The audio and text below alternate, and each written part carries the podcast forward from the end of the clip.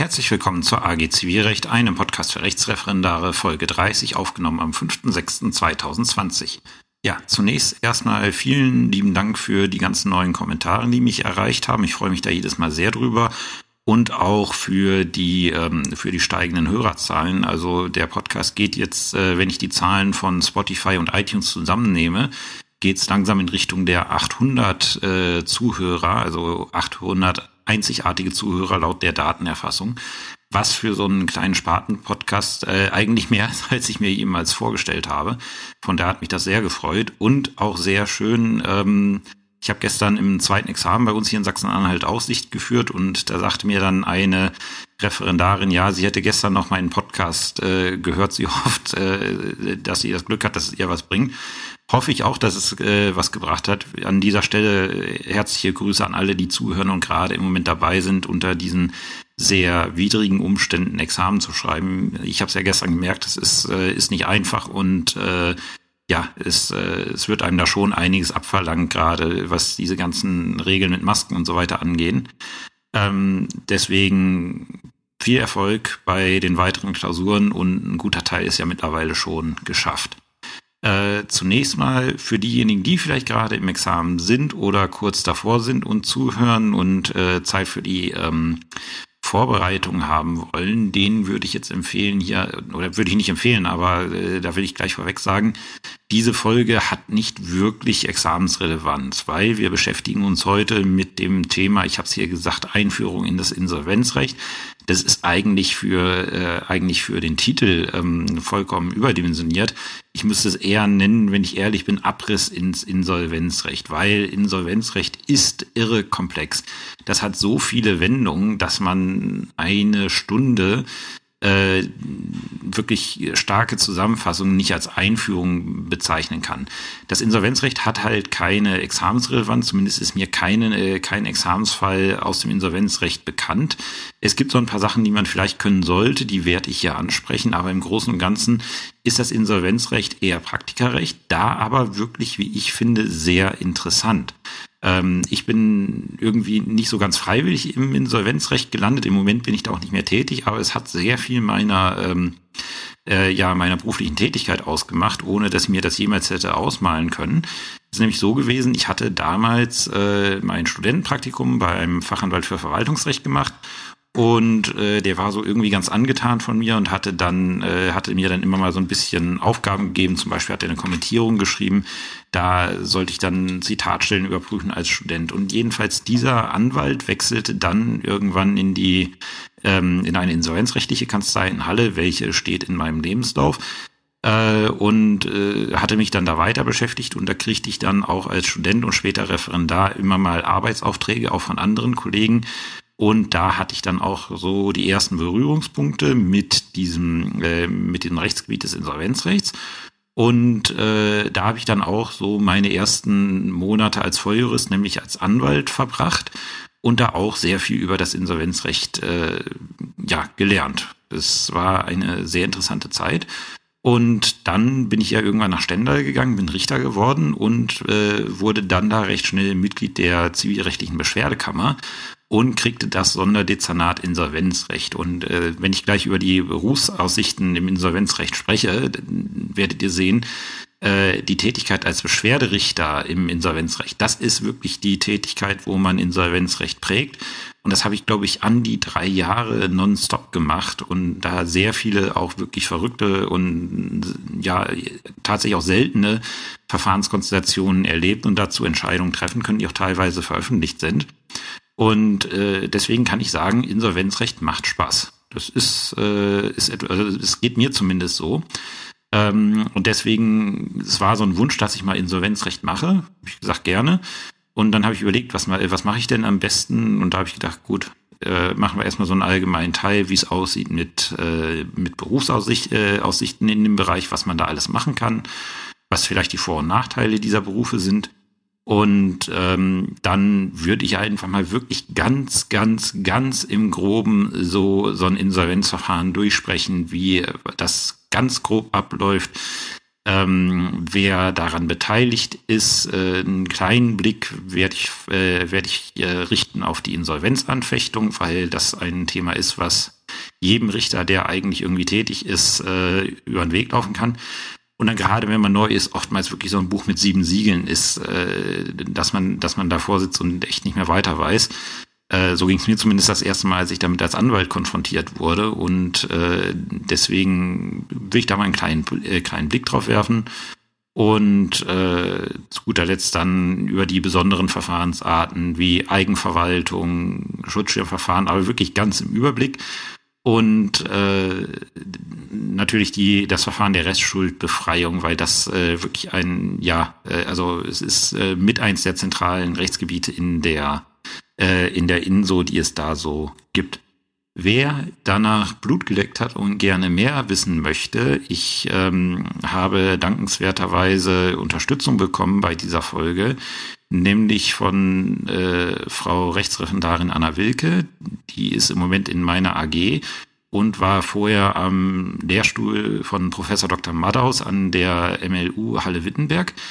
Das ist einer unserer insolvenzrechtlichen Lehrstühle und arbeitet nebenher auch für Professor Flöter von der Kanzlei Flöter und Wissing, wo ich auch vorher tätig war. Und die hat halt für die Vorlesung Einführung in das Insolvenzrecht ein über 300 Seiten langes Skript geschrieben. Und dieses Skript hat sie mir dankenswerterweise zur Verfügung gestellt und sich auch dankenswerterweise dazu bereit erklärt, dass ich das hier äh, mit der Fol äh, in der Folge verlinken kann, was ich auch gemacht habe. Und deswegen, wie gesagt, äh, an dieser Stelle nochmal recht herzlichen Dank dafür, für diese Unterstützung, weil das hätte ich definitiv nicht hingekriegt. Also ich hatte, ja, ich habe es gelesen und äh, das kommt schon so ein bisschen an so ein Lehrbuch an. Es ist sehr stichpunktartig, weil es halt, äh, weil es halt begleitend zu einer Vorlesung erstellt wurde. Aber wer wirklich zum ersten Mal mit dem Insolvenzrecht Kontakt hat, kann da erstmal sehr viel drin finden und deswegen an dieser Stelle nochmal vielen Dank für die Unterstützung. Ja, weil das hier ja ein Podcast für Referendar ist und ich da auch eine gewisse Dienstleistung drin sehe, äh, sollt ihr natürlich auch was davon haben. Nicht nur, dass ihr dann euch ein bisschen zumindest darin auskennt, wie so ein Insolvenzverfahren abläuft, sondern ich kann Insolvenzrecht auch jedem Referendar ans Herz legen als potenzielles Berufsfeld. Da gibt es nämlich ein weites Feld an ja, äh, Bereichen, wo man tätig werden kann, die alle interessant sind. Auch wenn man jetzt beispielsweise sagt, okay, mit dem eigentlichen Insolvenzrecht äh, habe ich wenig zu tun, aber mich interessieren so bestimmte andere Geschichten im zivilrechtlichen oder auch im steuerlichen Bereich, äh, da kann es teilweise äh, sinnvoll sein, in eine, äh, in eine Insolvenzkanzlei zu gehen. Warum, sage ich gleich. Die erste berufliche Zukunft ähm, ist, äh, also die erste berufliche Zukunft, die man da anstreben könnte, wäre, wäre ganz offensichtlich der Insolvenzverwalter. Das ist halt derjenige, der im Insolvenzrecht äh, das meiste macht. Ähm, das ist aber also grund, grundsätzlich, äh, wie, wie funktioniert das mit dem Insolvenzverwalter? der wird vom Insolvenzgericht bestellt.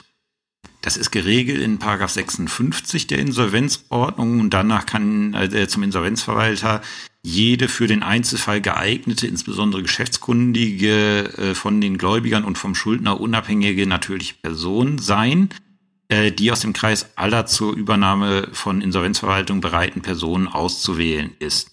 Das bedeutet, man muss irgendwie geeignet sein. Mehr sagt die, äh, mehr sagt die Insolvenzordnung da nicht.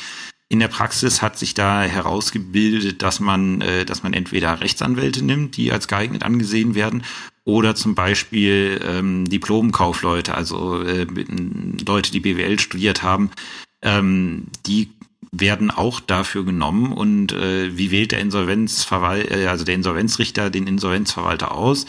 Entweder, wenn er ein ganz besonders schwieriges Verfahren auf dem Tisch hat, dann kennt er halt die Leute, die dafür geeignet sind. Nicht jeder Insolvenzverwalter kann jedes Verfahren machen. Für Verfahren von einer bestimmten Größenordnung braucht man Insolvenzverwaltungen mit mehr Unterbau, äh, die halt mehr Personal beschäftigen. Ähm, ich habe mal, ich, ich habe es mal wirklich als Zivilrichter erlebt, dass, der, dass ein Insolvenzrichter jemanden in ein Verfahren reingesetzt hat, der mit diesem Verfahren heillos überfordert gewesen ist. Und das hat weder dem, äh, weder dem Verfahren gut getan, noch den Rechtsstreitigkeiten, die daraus hervorgegangen sind.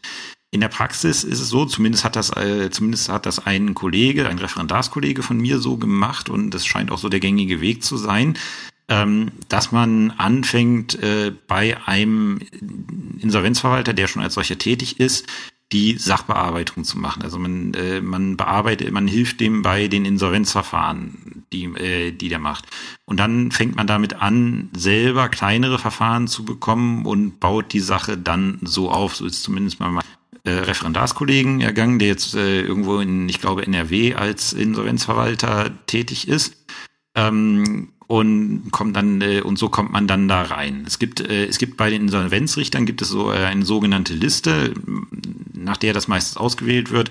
Da sind stehen quasi alle Insolvenzverwalter drauf, die sich äh, die sich ähm, bereit erklärt haben.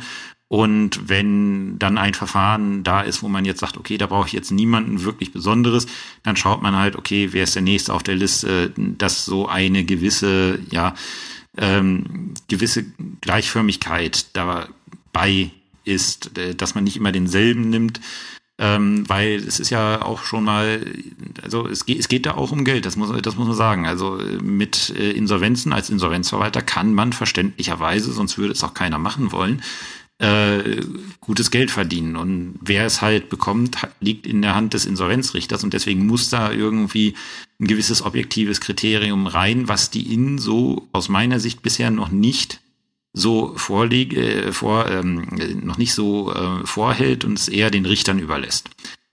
Wo wir gerade beim Thema Geld sind, was verdient so ein Insolvenzverwalter? Das ist geregelt. Also erstens in der INSO steht drin, dass er, äh, dass er Geld zu bekommen hat, das ist ganz klar. Und äh, was er an Geld kriegt, ist geregelt in der INSVV. Und es ist so geregelt, dass er einen gewissen Regelsatz bekommt, der Insolvenzverwalter. Und äh, dieser Regelsatz dann zu erhöhen oder abzusenken ist aufgrund von Besonderheiten im Verfahren. Die Staffelung für die Regelsätze gibt Paragraph 2 ins VV her. Ähm, das ist, äh, habe ich verlinkt in den Show Notes. Und das kommt darauf an, wie viel Geld, äh, wie viel Geld kann der Insolvenzverwalter zur Masse ziehen. Das ist gleichzeitig ein Anreiz für ihn, die Insolvenzmasse möglichst groß zu machen. Davon haben auch die Gläubiger was, weil je größer die Insolvenzmasse ist, umso mehr Geld kriegen sie. Und äh, umso mehr Geld kriegt halt der Insolvenzverwalter. Und es äh, ist dann gestaffelt, wie man da sieht, von den ersten 25.000 kriegt der Insolvenz, also von den ersten 25.000 Euro in der Insolvenzmasse kriegt der Verwalter 40 Prozent. Von einem Mehrbetrag darüber hinaus bis zu 50.000 kriegt er immer noch 25 Prozent von diesem Mehrbetrag. Von dem Mehrbetrag bis zu 250.000 kriegt er 7, dann bis zu 500.000 3, bis zu 25 Millionen 2, bis zu 50 Millionen 1 Prozent und alles, was darüber hinausgeht, 0,5 Prozent wenn man mal daran denkt, äh, wie groß so eine Insolvenzmasse bei so einem Unternehmen sein kann, wenn man jetzt mal zum Beispiel an die Fluggesellschaften denkt, da kann schon ein bisschen was zusammenkommen an Geld. Das ist die eine Sache. Man darf aber nicht vergessen, dass, äh, dass, diese, dass dieser Tätigkeit diese, äh, und auch diese Gewinnmöglichkeit ein unheimliches Haftungsrisiko und enorm viel Arbeit äh, und auch äh, Mitarbeiter, die bezahlt werden müssen, gegenübersteht. Weil, ähm, man äh, nehmen wir jetzt mal das, äh, das Beispiel Air Berlin, weil es halt äh, recht prominent war. Äh, Air Berlin kann ich nicht mit einer, äh, kann ich nicht als kleiner Insolvenzverwalter mit äh, zwei, drei Mitarbeitern äh, abdecken. Da brauche ich wirklich gute Vollzeitkräfte, die mich unterstützen. Die müssen bezahlt werden.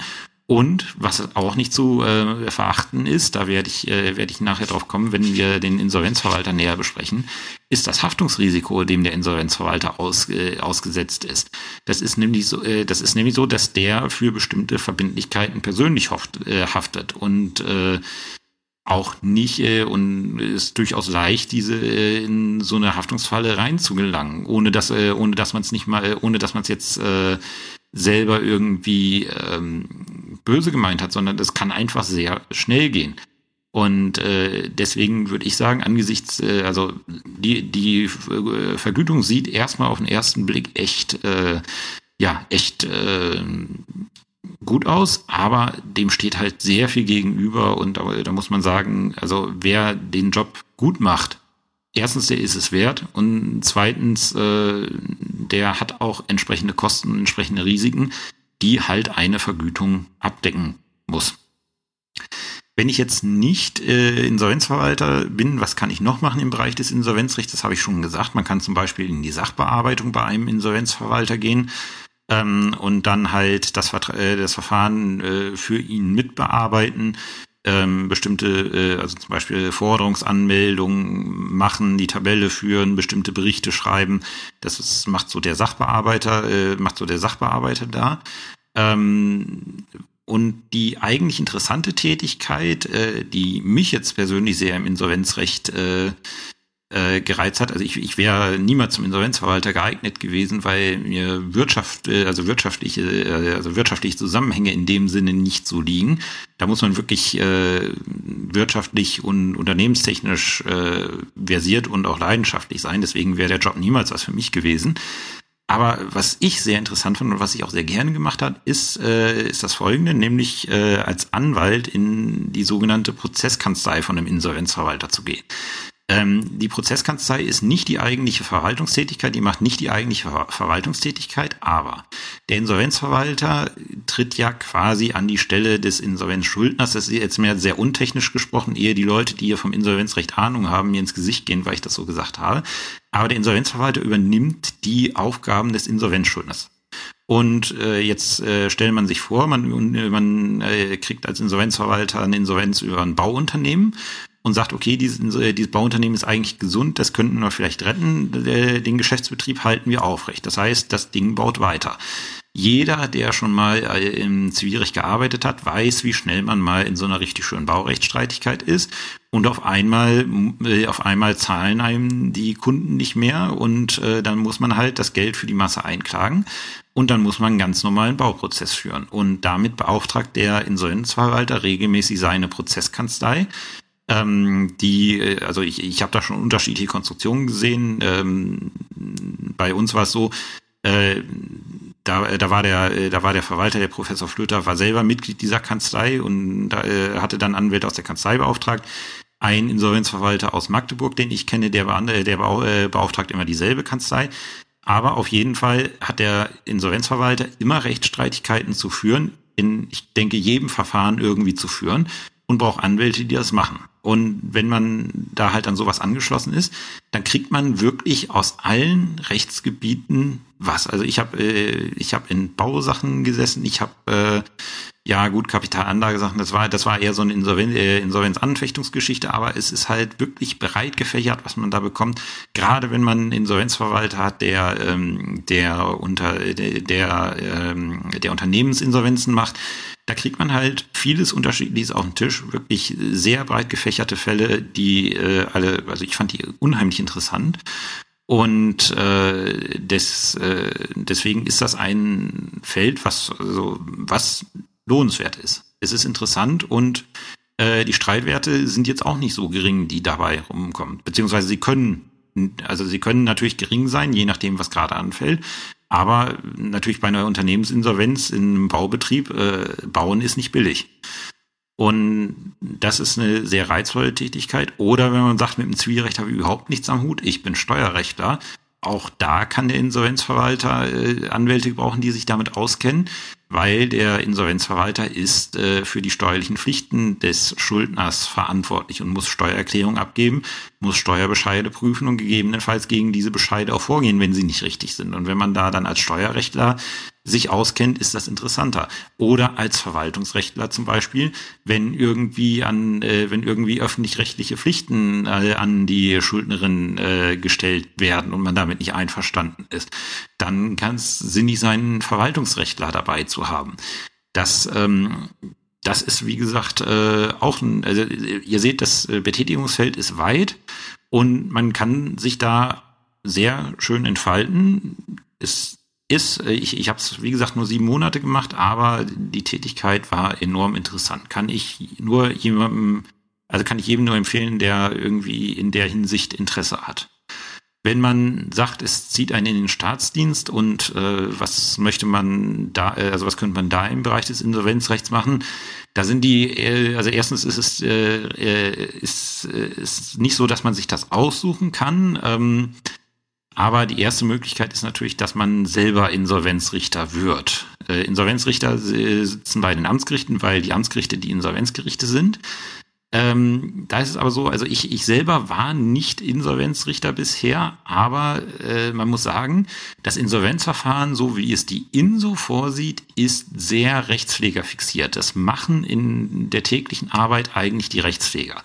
Der Richter ist zuständig für die Eröffnung, also für das Verfahren bis zur Eröffnungsentscheidung und für die Eröffnungsentscheidung und danach noch für bestimmte besondere Verfahrenshandlungen, die aber nicht immer vorkommen. Also in einem absoluten Standardverfahren, äh, Standardverfahren ist der, äh, ist der Richter im Regelfall mit der, in, äh, mit der Eröffnungsentscheidung draußen. Und das läuft eigentlich im Regelfall immer gleich ab, wie wir es, wie wir es sehen werden. Er, hat, äh, er hat gerade zu Beginn des Verfahrens sehr hohe, ja, ich sag mal, äh, recht hohe Verantwortung und äh, auch wichtige Gestaltungsmöglichkeiten, die er im Zweifelsfall zu nutzen hat und auch nutzen muss und auch sinnig nutzen muss. Aber wie gesagt, so was danach kommt, wenn man Insolvenzrecht gerne macht und in Gänze sehen möchte, als Insolvenzrichter sieht man davon sehr wenig. Da ist es interessanter, am Landgericht in der Beschwerdekammer zu sitzen, so wie ich das gemacht habe, weil ähm, viele Entscheidungen im Insolvenzverfahren, egal ob sie jetzt vom Richter oder vom Rechtspfleger getroffen wurden, sind mit der sofortigen Beschwerde anfechtbar. Und dann entscheidet darüber der Beschwerderichter in der Beschwerdekammer des Landgerichts. Und da ist es was, weil im Insolvenzrecht ist zum Beispiel noch nicht alles entschieden. Und es ist auch ein Rechtsgebiet, was immer sehr vielen Änderungen unterworfen worden, äh, unterworfen ist. Wenn mal, also wenn ich äh, so in die letzten Jahre zurückdenke, wenn ich daran denke, dass da die ähm, die vorzeitige Restschuldbefreiung eingeführt wurde, wenn ein bestimmtes, äh, eine, ein bestimmter Prozentsatz, ich glaube 35 Prozent der angemeldeten Forderungen gedeckt wurde, kriegt man die Restschuldbefreiung früher, als es sonst der Fall war. Oder die Wohlverhaltensperiode, wann die beginnt, ist immer mal geändert worden. Oder zu guter Letzt ist zum Beispiel aufgrund der Corona-Situation die Insolvenzantragspflicht, die es teilweise gibt, ausgesetzt worden aufgrund äh, dieser Geschichte. Oder die, äh, das ganze System, das System der Eigenverwaltung, äh, Schutzschirmverfahren, das ist auch noch nicht so alt. Und da ist halt vieles, was noch nicht entschieden ist. Das habe ich selber gemerkt, als ich das gemacht habe, dass es halt einfach Sachen gibt, die sind nicht entschieden. Und da kommt dann den Beschwerdekammern sehr viel, ja, sehr viel Deutungshoheit zu. Beim Regelfall ist die Beschwerdeentscheidung des Landgerichts nicht anfechtbar, es sei denn, es lässt Rechtsbeschwerde zu.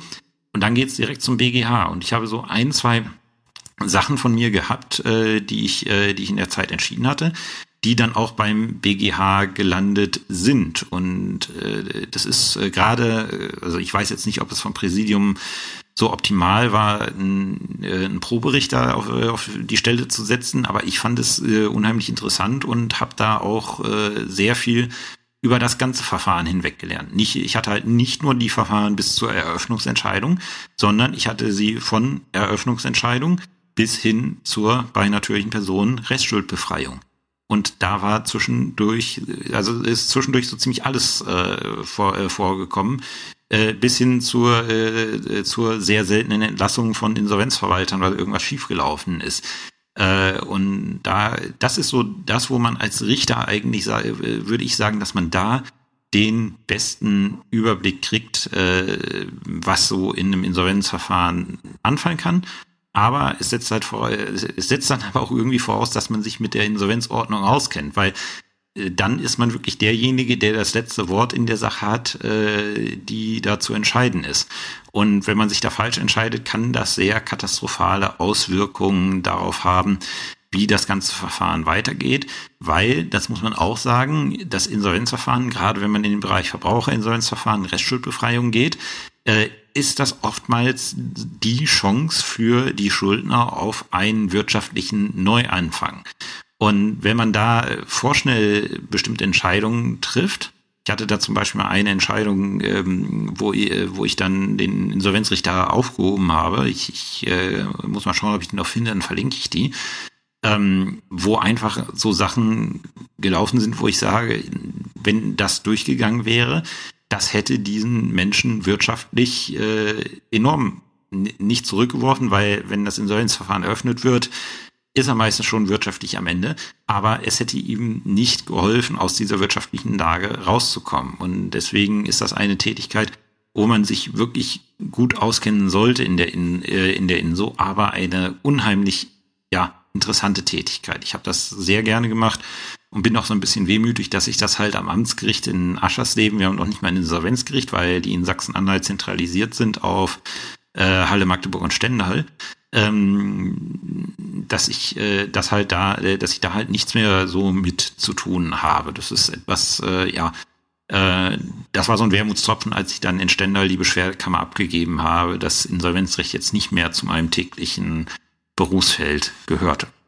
So viel erstmal zu den Berufsmöglichkeiten, die es da gibt. Und jetzt wollen wir uns äh, einmal anschauen, wie ganz grob so ein Insolvenzverfahren läuft. Und ich mache das jetzt das erste Mal an einem ganz normalen Beispiel, also wenn ich jetzt hier nichts Besonderes sage, das, was ich jetzt gleich erzähle, ist erstmal an einem Beispiel, an, ist ein Beispiel eines regulären Insolvenzverfahrens. Die besonderen Verfahrensarten kommen dann danach. Der erste Schritt eines Insolvenzverfahrens ist die, ist das sogenannte Eröffnungsverfahren, wo geschaut wird, ob wir überhaupt ein Insolvenzverfahren eröffnen. Und bevor wir uns jetzt darüber Gedanken machen, was für Voraussetzungen wir brauchen, um Insolvenzverfahren zu eröffnen, ähm, müssen wir erstmal schauen, was sind eigentlich die Ziele des Insolvenzverfahrens.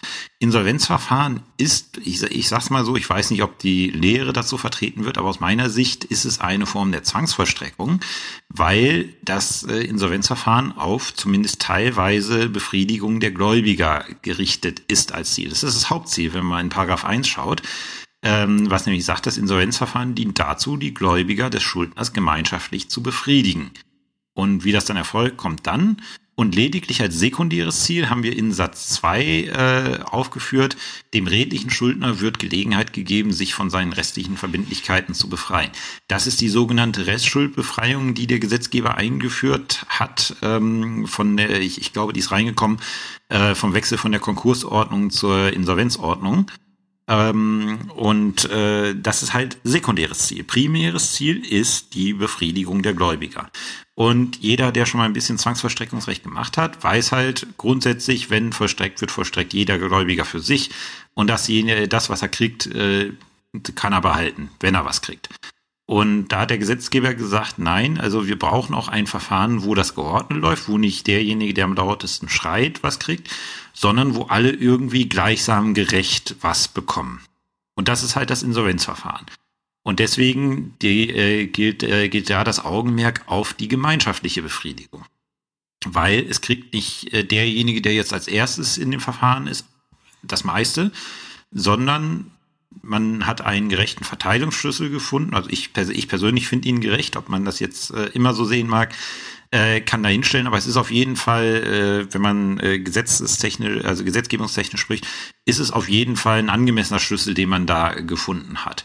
Das sind die Ziele des Insolvenzverfahrens. Und ähm, generell weil es halt eine Form der Zwangsvollstreckung ist, äh, findet auch nach Paragraph 4 der INSO die Zivilprozessordnung grundsätzlich Anwendung ähm, wenn nicht äh, die INSO irgendwas anderes bestimmt. Das ist, äh, ist ganz logisch.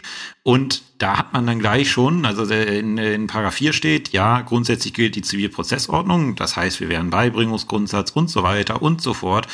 Äh, und dann in Paragraph 5 gleich die große Klatsche für die Hardcore-Zivilisten, äh, Paragraph 5 Absatz 1. Das Insolvenzgericht hat von Amts wegen alle Umstände zu ermitteln, die für das Insolvenzverfahren von Bedeutung sind. Das bedeutet, wir haben im Insolvenzverfahren eben nicht den Beibringungsgrundsatz, sondern den Amtsermittlungsgrundsatz. Ähm, hätte man eigentlich auch gleich mal, äh, gleich mal vorweg sagen können. Aber es ist ganz wichtig für alles, was, äh, was nicht in der INSO gesondert verfahrensrechtlich geregelt ist, gilt die ZPO. Muss man sich einfach einmal merken. So, wenn wir jetzt, äh, wenn wir jetzt äh, uns die Frage stellen, wie kommen wir in so ein Eröffnungsverfahren? Ähm, dann müssen wir schauen, was, wann kann ich so ein Insolvenzverfahren machen.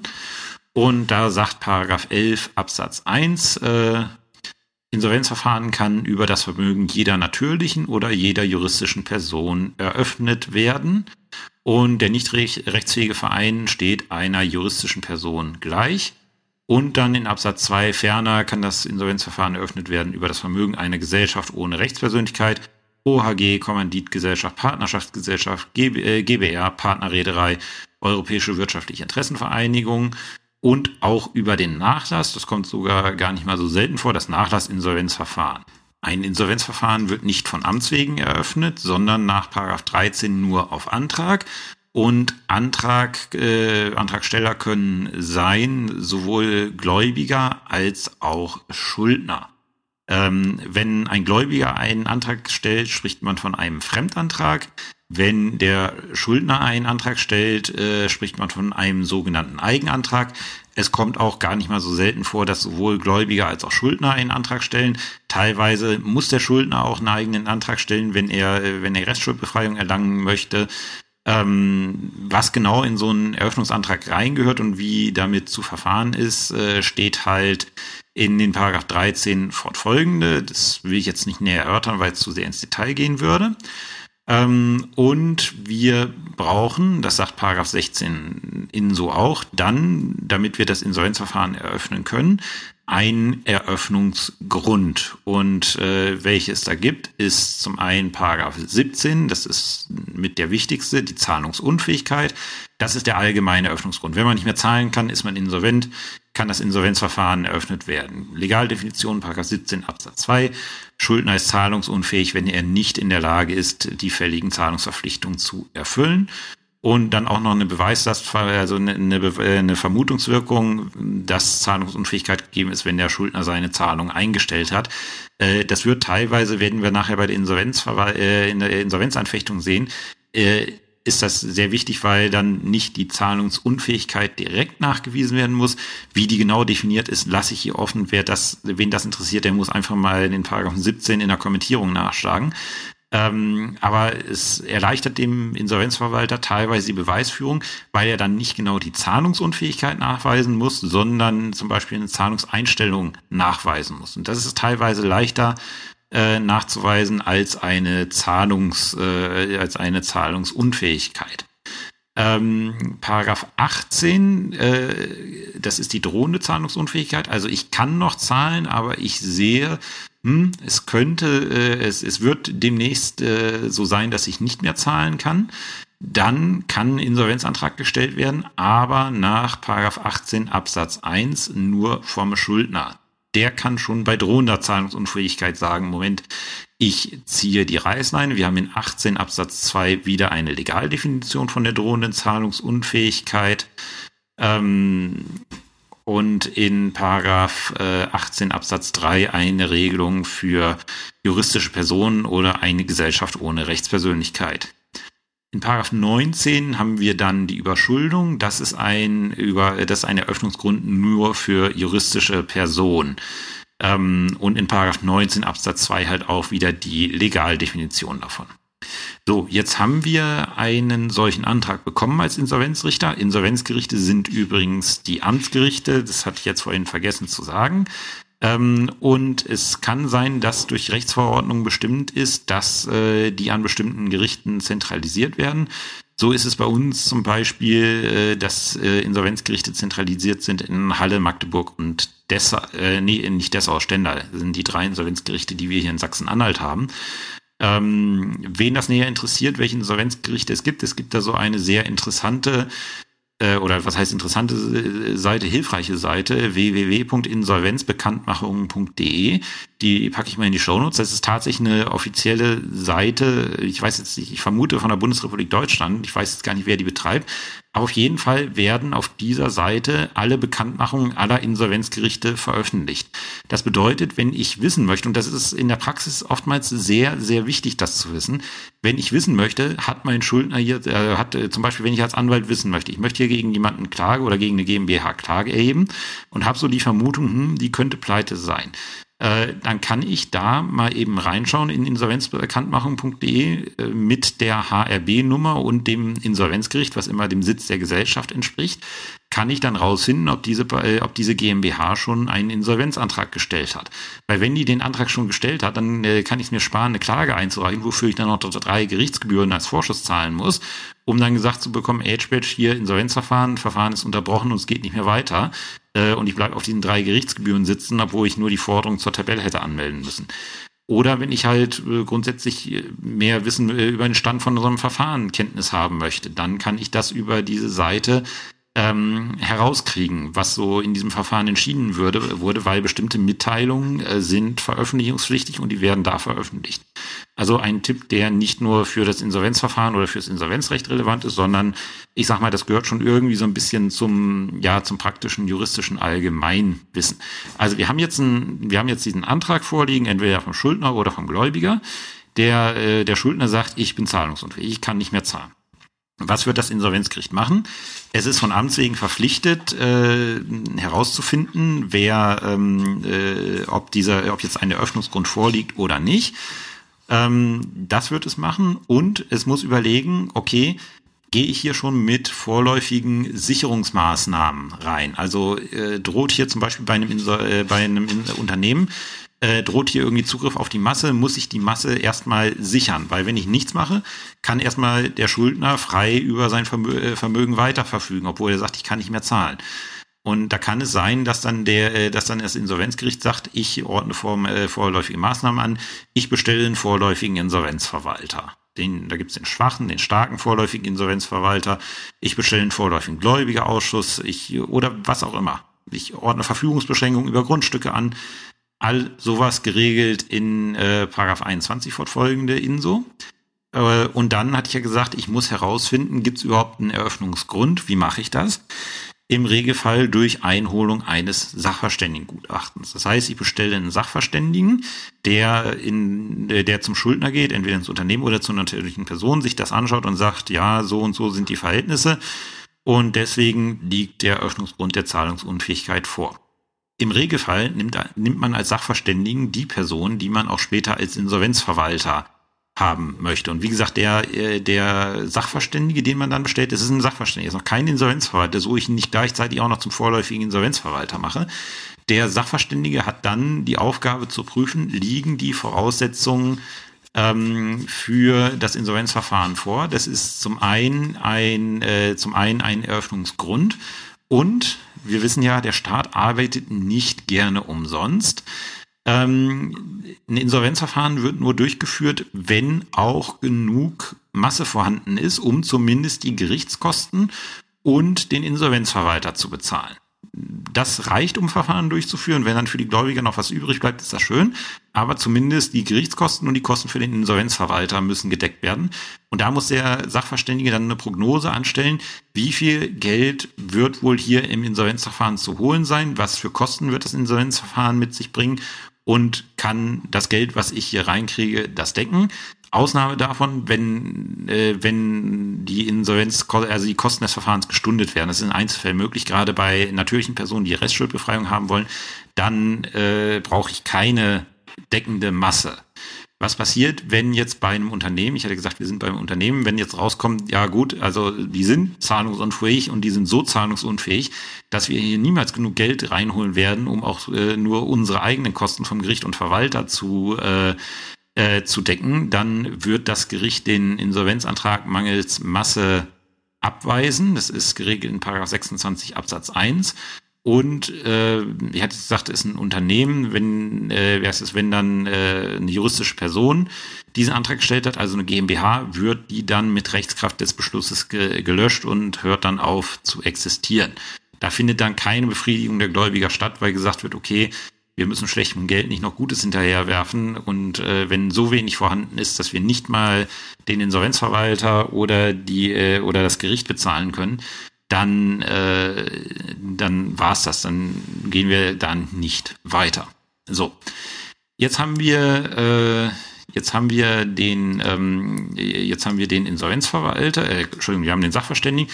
Der Sachverständige sagt jetzt bei unserer GmbH, die wir da haben, ja, die sind zahlungsunfähig, aber es ist noch so viel, also es wird so viel zur Masse zu ziehen sein, dass die Verfahrenskosten gedeckt sind und die Vergütung des Insolvenzverwalters gedeckt wird. Dann kann das Gericht äh, den einen sogenannten Eröffnungsbeschluss äh, fassen. Mit, dem mit dem Eröffnungsbeschluss, mit Rechtskraft des Eröffnungsbeschlusses endet das Insolvenzeröffnungsverfahren und man ist im regulären Insolvenzverfahren drin.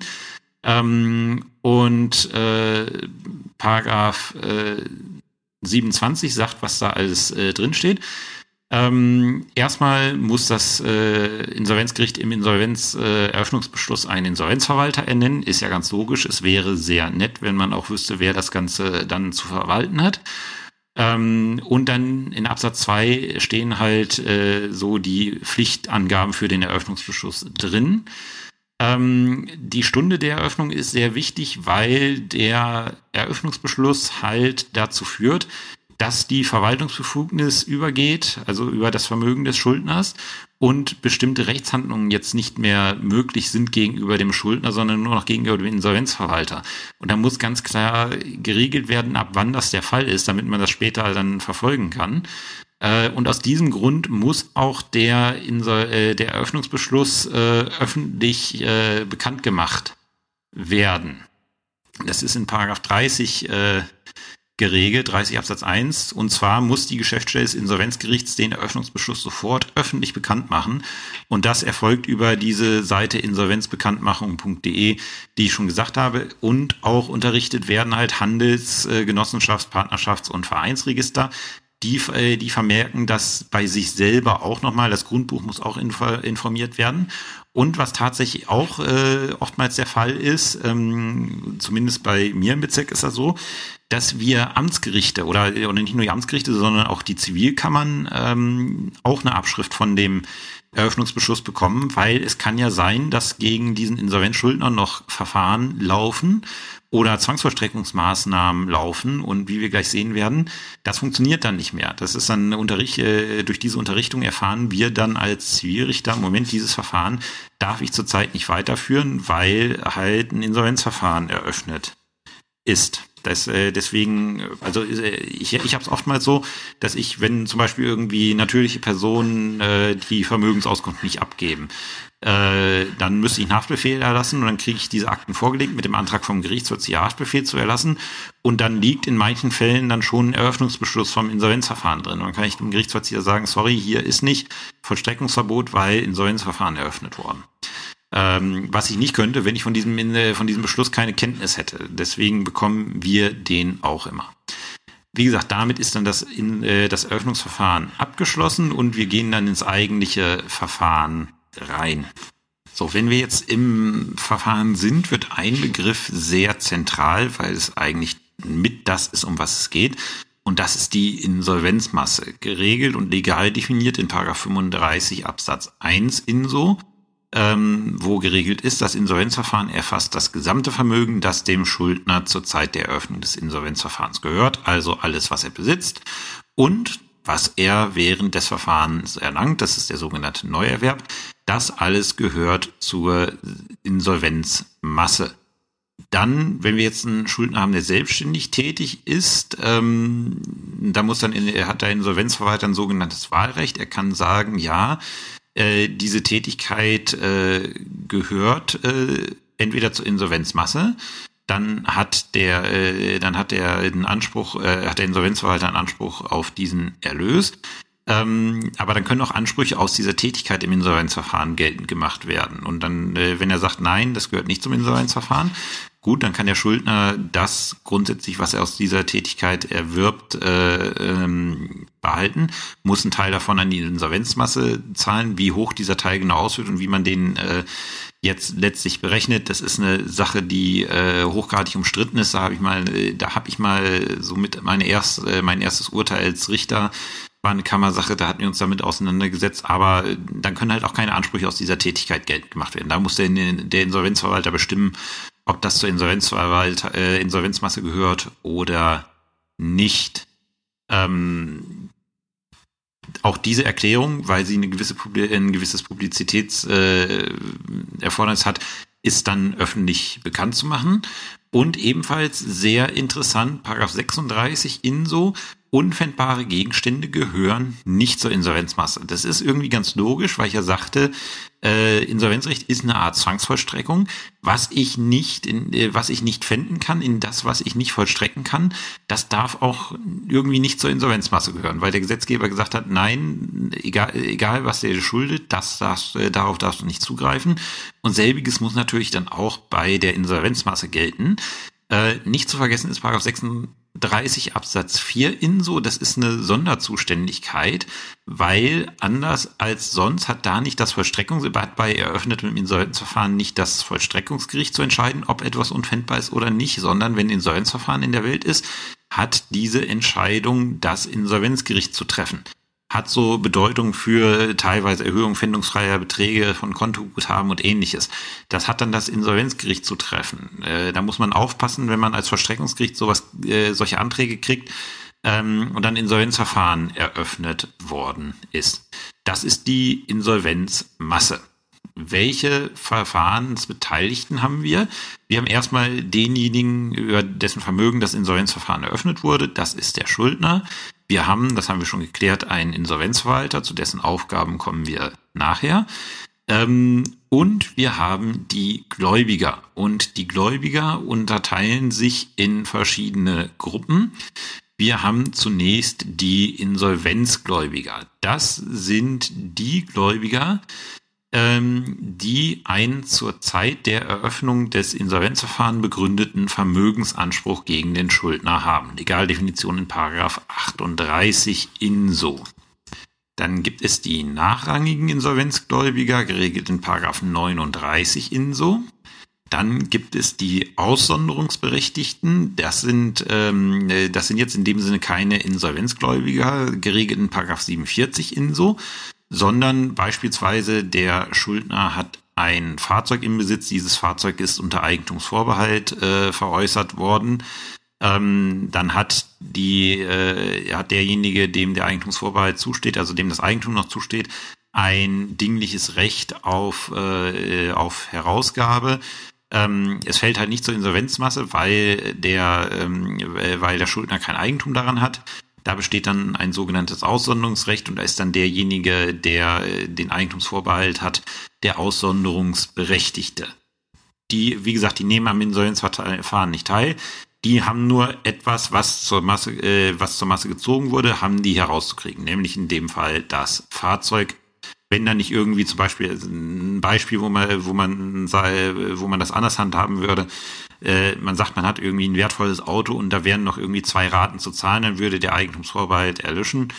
Ähm, da könnte dann der Insolvenzverwalter zum Beispiel hergehen und sagen, gut, er zahlt die beiden Raten, er erfüllt diese Verbindlichkeit, um dieses Auto dann, das Eigentum dieser Auto zur Masse zu ziehen, um das Auto dann zu verwerten. Das wäre was, was man machen könnte, aber grundsätzlich äh, ist zum Beispiel das Eigentum ein Aussonderungsrecht, was halt zur Aussonderung eines bestimmten Gegenstandes aus der Insolvenzmasse begründet. Und dieses Aussonderungsrecht kann sich in bestimmten Fällen, die in 48 in so geregelt sind, an äh, dem Surrogat äh, dieses Gegenstands fortsetzen in den in 48 in so genannten Fällen.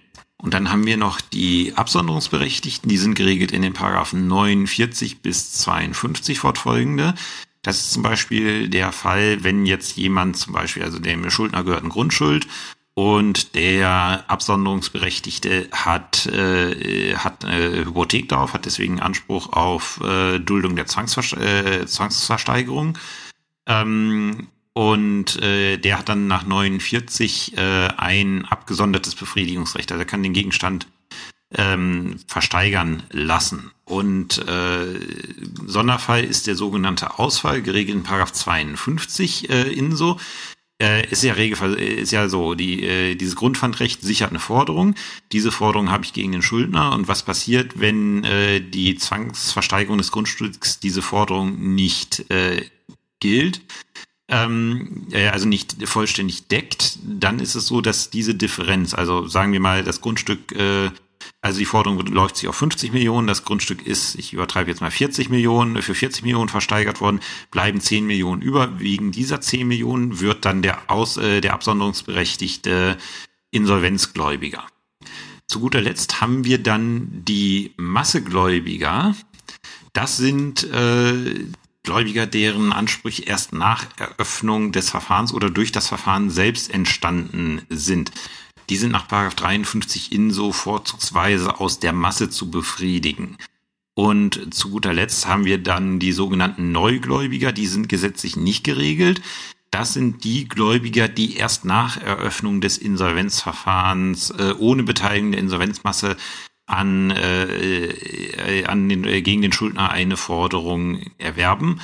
Und die sind deswegen in der INSO nicht geregelt, weil die halt schlicht und ergreifend am Insolvenzverfahren nicht teilnehmen. Die sind halt für das Insolvenzgericht quasi nicht existent und haben mit dem Verfahren so weiter nichts zu tun. Bedeutet allerdings auch, dass zum Beispiel diese Forderungen, die diese Gläubiger erwerben, nicht an einer Restschuldbefreiung teilnehmen. Der nächste wichtige Beteiligte oder der wichtigste Beteiligte ist der Insolvenzverwalter, ist ganz logisch, ähm, weil der derjenige ist, der die, ähm, der die Insolvenzmasse, äh, Insolvenzmasse zu verwalten hat.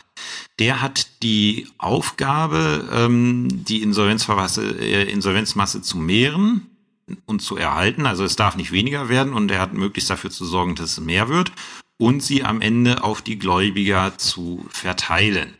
Ähm, die ganzen Rechte und Pflichten des Insolvenzverwalters sind geregelt in Paragraphen 56 fortfolgende äh, INSO. Wie gesagt, in 56 hatte ich schon genannt, steht drin, wer Insolvenzverwalter werden kann.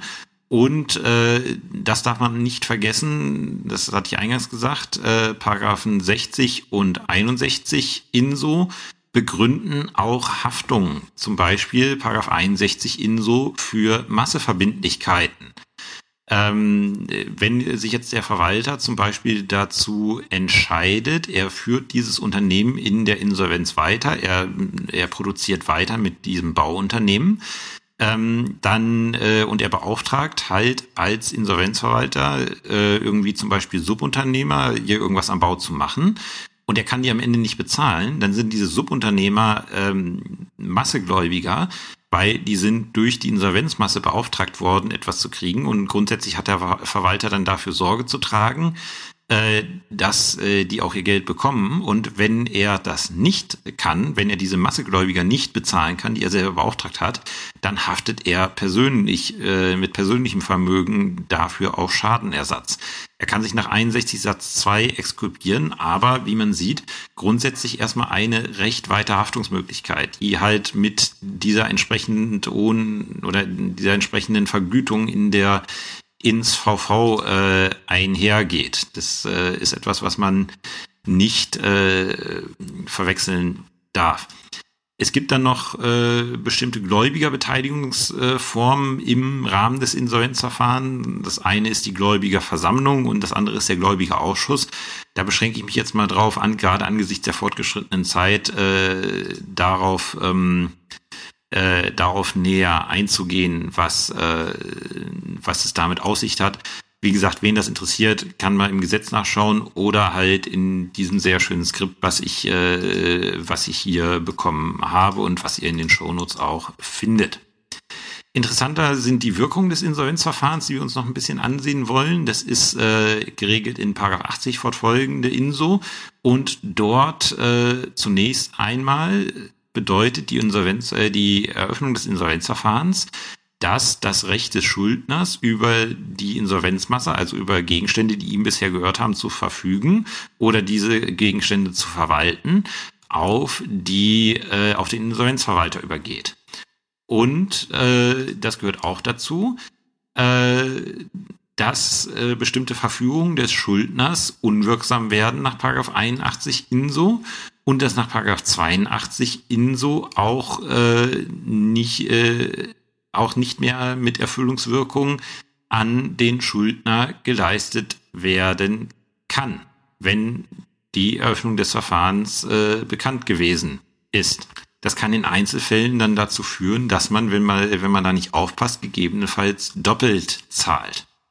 Ähm, was ist jetzt äh, die Aufgabe des Insolvenzverwalters? Der Insolvenzverwalter hat die Aufgabe, die, äh, die äh, Insolvenzmasse zu verwalten und zu vermehren. Also er muss alles, was äh, das äh, Unternehmen an Aktiva hat, muss er realisieren und zur Masse ziehen ähm, um dann am Ende diese Masse zu verteilen. Das bedeutet, hat das Unternehmen noch Forderungen, das Bauunternehmen, was jetzt zum Beispiel genommen hatte, hat das noch Forderungen gegenüber Dritten, die diese nicht bezahlen wollen, muss der Insolvenzverwalter sie einklagen. Ist das, äh, ist das Unternehmen zum Beispiel noch irgendwie an einer weiteren Gesellschaft äh, beteiligt, muss der Insolvenzverwalter diesen Gesellschaftsteil irgendwie liquidieren. Entweder indem er ihn verkauft oder indem er zum Beispiel die Auflösung dieser äh, dieser ähm, Gesellschaft äh, fordert. Er muss halt das Unternehmen, wenn wir jetzt in der Regel insolvent sind, er muss das so weit auflösen, wenn wir, wenn wir über eine juristische Person äh, reden, dass im Endeffekt am Ende nur noch Geld übrig bleibt und dieses Geld verteilt werden kann. Gerecht an alle. Und um diese gerechte ähm, äh, und um diese gerechte Verteilung sicherzustellen, äh, regelt Paragraph 89 INSO ein sogenanntes Vollstreckungsverbot.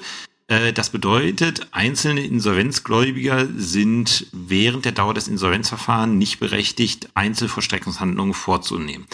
Das äh, soll halt dafür sich, das soll sicherstellen, dass halt alle gleichzeitig befriedigt werden und nicht irgendjemand, der irgendwie schneller Kenntnis von irgendwas erlangt hat, den anderen irgendetwas äh, wegschnappt.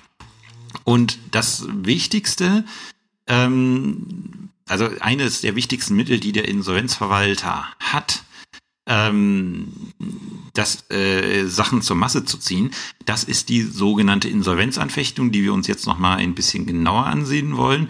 Paragraph 129 fortfolgende der INSO. Ja, was ist Insolvenzanfechtung geregelt? Wie gesagt, in den Paragraphen 129 äh, fortfolgende INSO. Ähm, das ist so, äh, das ist ein Mittel, was der Insolvenzverwalter hat, um eine gerechte Befriedigung der Gläubiger sicherzustellen.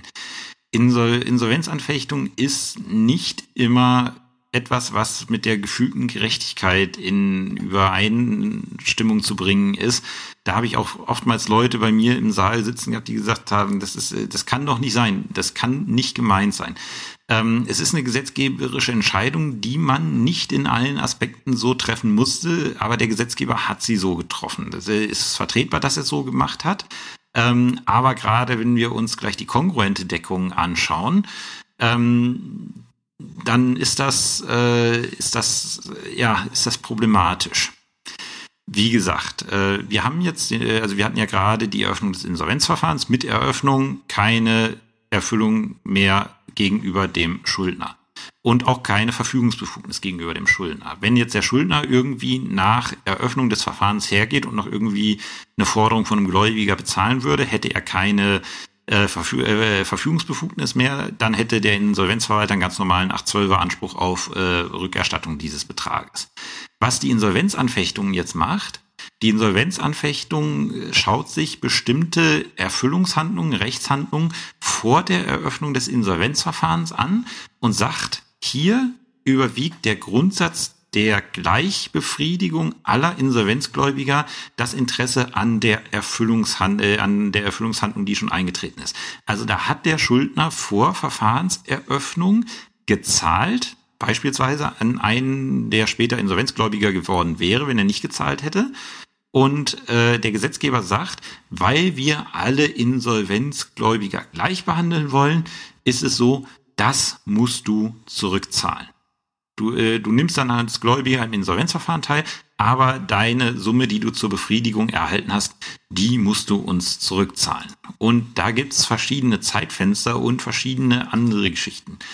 Ähm, warum ist äh, Insolvenzanfechtung so schwierig in der Praxis? Weil ähm, die hat bestimmte Voraussetzungen und diese Voraussetzungen müsste der in, äh, müssten im Prozess äh, regelmäßig bewiesen werden. Ähm, weil diese Voraussetzungen oftmals sehr schwer zu beweisen sind, hat der BGH oftmals in Rechtsprechung bestimmte Beweiserleichterungen zugelassen. Zum Beispiel, ähm, zum Beispiel hinsichtlich des Eröffnungsgrundes äh, gibt es ja den einen vorne im Gesetz, den ich vorhin ernannt hatte, diese Beweiserleichterung. Aber da gibt es noch mehr. Da, äh, und das ist sehr viel Kasuistik, was der Insolvenzverwalter genau beweisen muss, damit wir von welchen äh, Sachen auch immer ausgehen.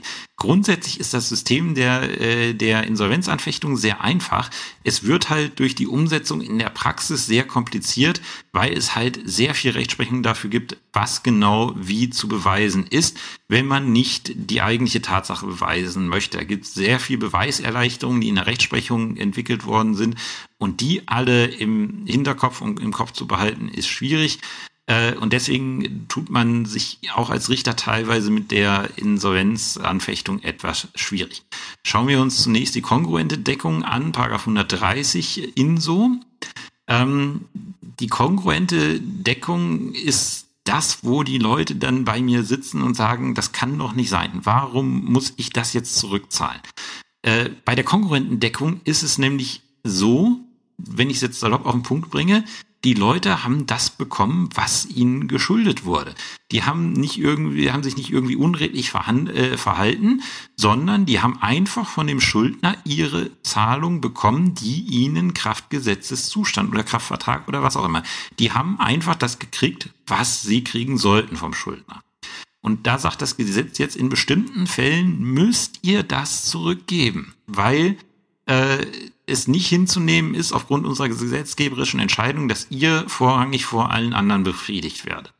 Und da gibt's ein Zeitfenster, was nämlich sagt, ähm, Paragraph 130 Absatz 1 Nummer 1, Anfechtbar ist jede Rechtshandlung bei einem Insolvenzgläubiger, die äh, bei einem Insolvenzgläubiger eine Sicherung oder Befriedigung äh, gewährt oder ermöglicht hat, also die, die ihm zusteht, wenn sie in den letzten drei Monaten vor dem Antrag auf Öffnung des Insolvenzverfahrens vorgenommen ist. Also alles, was drei Monate vorher gewesen ist, kann nach der Konkurrentendeckung angefochten werden. Und der Schuldner muss zu dieser Zeit zahlungsunfähig gewesen sein. Und der Gläubiger muss zu dieser Zeit die Zahlungsunfähigkeit gekannt haben. Weil da wird gesagt, okay, du kriegst zwar das, was dir zusteht, aber du weißt, dass der demnächst pleite ist und dann bist du nicht schützenswürdig, weil dann musst du es im Insolvenzverfahren geltend machen. Ähm, das kann man noch irgendwie, ähm, das kann man noch irgendwie rechtfertigen. Ähm, aber das wird dann auch schon schwierig, den Leuten das zu verkaufen. Und äh, problematisch wird es oftmals an der Kenntnis der Zahlungsunfähigkeit da äh, die, die muss der Verwalter beweisen nach den allgemeinen Beweislastregeln, aber beweisen Sie mal, dass ihr gegen, äh, gegenüber äh, bei einer Forderung, die ihm so zustand, äh, gewusst hat, dass der Schuldner zahlungsunfähig ist. Das können Sie, äh, das könnt ihr direkt niemals beweisen. Deswegen muss es da Beweiserleichterungen geben und das ist die Kasuistik, die die Insolvenzanfechtungen so schwierig macht. Und alles, was nach dem Eröffnungsantrag vorgenommen worden ist, ähm, kann ich anfechten, wenn entweder der Gläubiger die Zahlungsunfähigkeit kannte oder da reicht es, wenn er weiß, okay, hier ist ein Öffnungsantrag in der Welt. In dem Moment, wo der Gläubiger weiß, dass, in, äh, dass ein Eröffnungsantrag gestellt wird, muss er damit rechnen, dass ein Insolvenzverfahren eröffnet wird und dann ist er auch hinsichtlich dieser gezahlten, äh, dieser gezahlten äh, Summe, selbst wenn sie ihm zusteht, ist er dann nicht mehr schutzwürdig und hat halt zugunsten der gläubiger Gemeinschaft das zurückzugewähren, damit er wie alle anderen auch Prozess, äh, prozentual äh, äh, befriedigt werden kann. Das ist eine gesetzgeberische Entscheidung, die kann man so treffen. Ich finde sie in gewisser Hinsicht nachvollziehbar. Die ist allerdings auch nicht wirklich zwingend. Also wer halt das Geld, also der Gesetzgeber könnte sich hinstellen und sagen, okay, wer halt das Geld bekommt, was ihm zu der Zeit ohne Frage in dieser Art und Weise zusteht, ähm, der hat halt Glück gehabt. Das wäre nicht, äh, das wäre nicht, äh, ja, ich sage jetzt mal nicht verfassungswidrig. Ähm, eine Beweiserleichterung haben wir dann in Paragraph 130 Absatz 2 äh, INSO. Ähm, da, demnach steht der Kenntnis der Zahlungsunfähigkeit oder des Eröffnungsantrags die Kenntnis von Umständen gleich, die zwingend auf die Zahlungsunfähigkeit oder den Eröffnungsantrag schließen lassen. Das wird dann sehr schwierig. Und dann gibt's noch eine Vermutung, also da, da, da fängt dann die Kasuistik an, was sind das für Umstände, die dann bewiesen werden müssen. Und in Paragraph 130 Absatz 3 INSO haben wir bei nahestehenden Personen, die sind legal definiert in 138 INSO, eine Vermutung der Zahlungsunfähigkeit. So, dann was, wo ich sage, okay, bei der, äh, bei der nächsten Vorschrift, da kann ich schon eher verstehen, weswegen man die anfechtbar halten möchte. Paragraph 131 INSO.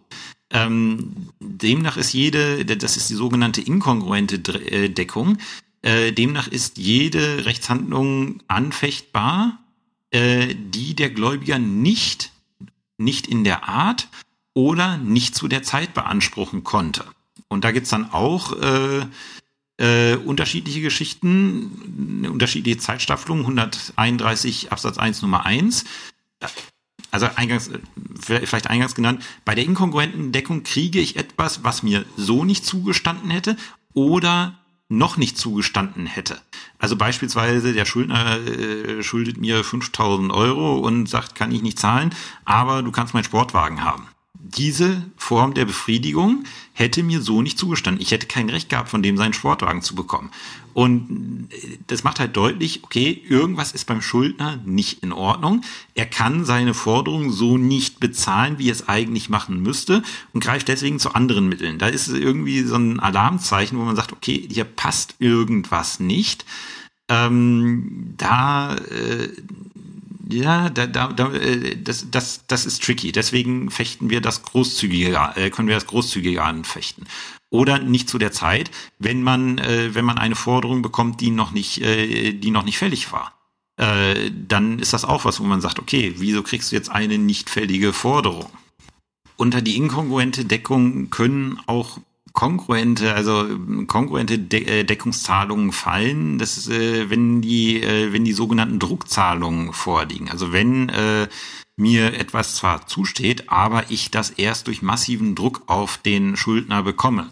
Äh, dann hat die Rechtsprechung entwickelt, dass das auch unter die äh, unter die inkongruente Deckung fallen kann, selbst wenn man einen Anspruch äh, in der Art drauf gehabt hätte weil dann gesagt wird, du musstest so viel Druck auf, äh, ausüben, dir musste klar sein, dass das nicht in Ordnung ist und deswegen äh, behandeln wir das als inkongruente Deckung. Ähm, die Zeitstaffelung ist, bei inkongruenten Deckungen kann ich alles anfechten innerhalb des letzten Monats vor dem Eröffnungsantrag, egal was der Gläubiger wusste. Äh, da reicht es einfach aufgrund der zeitlichen Nähe zum Eröffnungsantrag, ähm, reicht einfach die Tatsache, dass es eine inkongruente Deckung ist, dass ich das so nicht hätte verlangen können. Ähm, zwei bis drei Monate vor dem Eröffnungsantrag äh, kann man das äh, dann anfechten, wenn der Schuldner zum Zeitpunkt dieser Handlung zahlungsunfähig gewesen ist. Das muss man dann zusätzlich äh, nachweisen. Und äh, Nummer drei im selben Zeitraum, wenn der Gläubiger wusste, dass äh, diese Rechtshandlung Insolvenzgläubiger benachteiligte. Das hatte ich vergessen eingangs zu sagen bei den 129 ZPO. Voraussetzung für jede ähm, Anfechtung ist, dass eine sogenannte Gläubigerbenachteiligung da äh, vorliegt. Also dass sich die Befriedigung der Insolvenzgläubiger ohne diese Rechtshandlungen, die da angefochten wird, günstiger gestaltet hätte als mit dieser ähm, Befriedigung. Wie gesagt, die inkongruente Deckung ist sehr hart, weil relativ wenig subjektive Elemente zu beweisen sind. Ähm, deswegen ist sie nur in sehr engem zeitlichen Zusammenhang mit dem Eröffnungsantrag äh, zulässig. Und dann eine Sache, die wirklich sehr schwer ist, die vorsätzliche Benachteiligung, Paragraph 133 INSO. Da kann ich Rechtshandlungen zehn Jahre vor dem Eröffnungsantrag anfechten, wenn äh, der Schuldner diese Zahlung in gläubiger Benachteiligungsabsicht vorgenommen hat und der andere Teil zur Zeit dieser Zahlung wusste, dass der Schuldner das in gläubiger Benachteiligungsabsicht vornimmt. Ähm, das ist sehr schwer zu beweisen in der Praxis, weil man erstmal den Vorsatz beim Schuldner nachweisen muss, teilweise zehn Jahre zurück, und dann auch noch die Kenntnis des Gläubigers. Äh, auch da kommt man teilweise nur über Beweiserleichterungen hin, ist aber ein sehr scharfes Schwert, um halt Vermögensverschiebungen äh, einen Riegel vorzuschieben, weil der Insolvenzverwalter halt hergehen kann, um tatsächlich zehn Jahre alte Erfüllungsgeschäfte rückabzuwickeln. Ähm, es gibt dann noch Sonderregelungen für die unmittelbaren benachteiligenden Rechtshandlungen und, äh, und die unentgeltlichen Leistungen nach 104, äh, 132 und 134 INSO. Ähm, das, äh, wie gesagt, das möchte ich jetzt nicht näher vertiefen. 138 INSO, wie gesagt, die Legaldefinition der nahestehenden Personen, bei denen bestimmte ähm, Kenntnisse einfach vermutet werden, dadurch, dass sie dem Schuldner nach, nahestehen.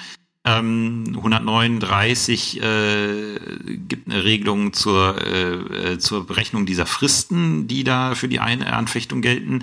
Äh, 140 bestimmt, wann die äh, Rechtshandlung als vorgenommen gilt. Äh, und die Rechtsfolge ist geregelt in 143 INSO. Das bedeutet, derjenige, der etwas durch eine anfechtbare Handlung erlangt hat, äh, muss das an die Insolvenzmasse zurückzahlen. ist halt, wir wollen halt die Gleichberechtigung der Insolvenzgläubiger und das, was dann angefochten worden ist, soll zurückkommen. Das sollen alle gleich, gleichermaßen bekommen. Ähm, das führt dazu, in dem Moment, wo eine Rechtshandlung auf, äh, angefochten wird, äh, lebt die Forderung des Gläubigers wieder auf und er kann die dann als Insolvenzgläubiger zur Tabelle anmelden. Ist für ihn ein schwacher Trost, weil er wird dann, wenn er überhaupt was bekommt, deutlich weniger bekommen, als er vorher hatte.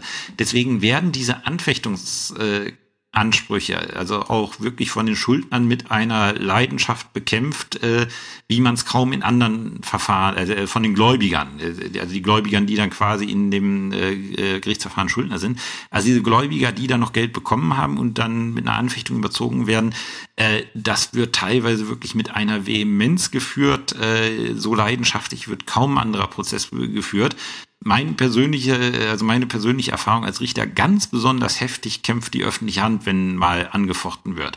Weil gerade aus meiner Erfahrung hat man recht häufig äh, Forderungen wegen Druckzahlungen gegen das Finanzamt, weil das Finanzamt unheimlich schnell, da, äh, unheimlich schnell dabei ist, ähm, äh, mit einem Insolvenzantrag zu drohen, wenn Steuern nicht gezahlt werden ähm, und die auch immer so einen recht guten Einblick in die Vermögensverhältnisse haben, wenn die Steuer, äh, Steuererklärungen kommen. Ähm, da kommt man sehr schnell zu einer inkongruenten Deckung, aber äh, die öffentliche Hand gibt ungerne Geld wieder aus, was sie erstmal bekommen hat. Also da habe ich schon als Richter einige Verfahren gegen Finanzämter erlebt, aber halt nicht, nicht nur da. Ähm, wie gesagt, eine, Inko äh, eine kongruente Deckung kann auch, äh, wie gesagt, äh, also ich glaube bei der ähm, bei der Otto, die, dieser Versandhaus, ähm, ich bin jetzt nicht, ich glaube Quelle war es bei dieser Quelle-Insolvenz, ähm, da hat's sehr viele, äh, also hat's sehr viele Anfechtungsklagen auch gegen ganz normale Verbraucher äh, gegeben, weil man wusste irgendwie, okay, Quelle ist in der Quelle ist in der Krise. Ich meine, es war Quelle, also wenn ich mich nicht täusche, ähm, möge man es mir nachsehen. Aber es war jedenfalls äh, öffentlich, dass es halt da Probleme bei diesem Konzern gab. Und wer dann halt noch irgendwie, äh, irgendwie zum Beispiel wieder, über ein Widerrufsrecht was zurückgeschickt hat und das Geld bekommen hat, hatte da dann schlechte Karten. Und den Leuten das dann zu äh, verkaufen, ist schwierig. Weil es ist eine, äh, eine gesetzgeberische Entscheidung wo man sagen muss, okay, der, der Gesetzgeber hat sich dabei was gedacht. Ähm, die Regelung kann ich nachvollziehen, aber wenn es dann jemanden in der Praxis trifft, äh, ja, dann, oh, das ist, äh, das ist schwer, dem das zu erklären und äh, begreiflich zu machen, dass es doch so wichtig wäre, dass alle befriedigt werden, wenn er sieht, okay, ich bin jetzt um, äh, ich habe 500 Euro bekommen und übers Insolvenzverfahren kriege ich, wenn ich Glück habe, vielleicht 10, 11 Cent. Also ich bin beispielsweise im Moment auch gerade Gläubiger in einem Insolvenzverfahren über das Vermögen eines Stromanbieters weil äh, der mir einen Nachzahl, also einen Guthabenbetrag von um die 600 Euro schuldet. Äh, das habe ich abgeschrieben, äh, abgeschrieben. Also wenn da irgendwie, also ich habe es zwar zur Tabelle angemeldet, aber wenn da irgendwie mal was äh, rumkommt, äh, dann ja, äh, ich, ich, ich rechne nicht damit, dass ich da irgendwann mal einen Betrag sehe. Des, äh, deswegen ist das für die Anfechtungs äh, Gegner immer besonders bitter, wenn die dann tatsächlich verurteilt werden, um das zu zahlen. Äh, ein aktuelles Beispiel hier in Sachsen-Anhalt betrifft zum Beispiel einen Landkreis, der, äh, das ist, betrifft den Landkreis Sangerhausen, kann ich, kann ich sagen, weil ich die Informationen auch nur aus der Presse habe, gebe hier kein dienstliches Wissen preis. Ähm, im, äh, nee, nicht Sangerhausen, Mansfeld-Südharz, genau. Äh, Im Landkreis Mansfeld-Südharz gab es ein, äh, gab's einen Fahrradhersteller, äh, einen recht großen Fahrradhersteller, der war einmal insolvent, da hat man ihn dann irgendwie im Insolvenzverfahren gerettet. Und da hat sich dann auch äh, der Landkreis dran beteiligt und ähm, äh, dann äh, gab es eine zweite Insolvenz. Und in der zweiten Insolvenz hat der Insolvenzverwalter bestimmte Grundstücksverträge angefochten, die der Kreis äh, zugunsten äh, des, ähm, des Unternehmens vorgenommen hat, was dazu geführt hat, dass der Kreis äh, richtig viel Geld äh, zurückzahlen musste. Es ist noch nicht rechtskräftig. In erster Instanz war die Anfechtungsklage abgewiesen worden vom Landgericht Halle. Ähm, das Oberlandesgericht hatte, äh, hatte das dann abgeändert und äh, der Klage stattgegeben. Und soweit ich jetzt die Presseberichterstattung mich, äh, soweit ich mich da richtig dran erinnere, ähm, liegt das gerade in einer Nichtzulassungsbeschwerde beim äh, BGH. Äh, ich werde mal schauen, ob ich die Presseartikel, die ich dazu gelesen hatte, ob ich die noch finde, die haue ich dann auch in die, äh, in die Shownotes rein. So, jetzt hatte ich ja gerade schon von ähm, Forderungsanmeldung gesprochen. Was das ist, wollen wir uns jetzt auch noch äh, einmal kurz ansehen. Ich habe ja gesagt, Ziel des Insolvenzverfahrens ist es grundsätzlich, alle Gläubiger gleichermaßen zu befriedigen. Ähm, was erstmal voraussetzt, dass ich äh, mir überlegen muss, äh, welche Gläubiger haben mir überhaupt einen Anspruch darauf, etwas im äh, im Verfahren zu bekommen. Und äh, das regelt die sogenannte Insolvenztabelle. Die Insolvenztabelle ist ein Verzeichnis, in dem grundsätzlich, äh, also ähm, die irgendwann vom Gericht bestätigt wird, die aber vom Insolvenzverwalter geführt wird. Ähm, und da, das ist ein Verzeichnis, wo drin steht, welcher Gläubiger wie viel von dem Schuldner grundsätzlich zu bekommen hat. Ähm, und es enthält auch ein Verzeichnis der Massegläubiger. Ähm, die Tabelle ähm, regelt, äh, bestimmt halt, wer hat einen Anspruch. Und damit ich äh, in diese Tabelle reinkomme als Gläubiger, muss ich beim Insolvenzverwalter die Forderung anmelden. Das ergibt sich aus 174 INSO. Das bedeutet, ich sage, ich muss schriftlich beim Insolvenzverwalter eine Forderung anmelden. Da gibt's Formulare für ähm, und äh, das mache ich erstmal. Also ich gehe hin und sage, dieser Schuldner schuldet mir den und den Betrag. Das passiert erstmal. Das nimmt der Insolvenzverwalter dann zur Kenntnis und dann gibt es einen sogenannten Prüftermin, Paragraph 176 INSO. Ähm, da wird dann geschaut, okay, was ist mit diesen Forderungen? Ähm, und da gibt es verschiedene Möglichkeiten.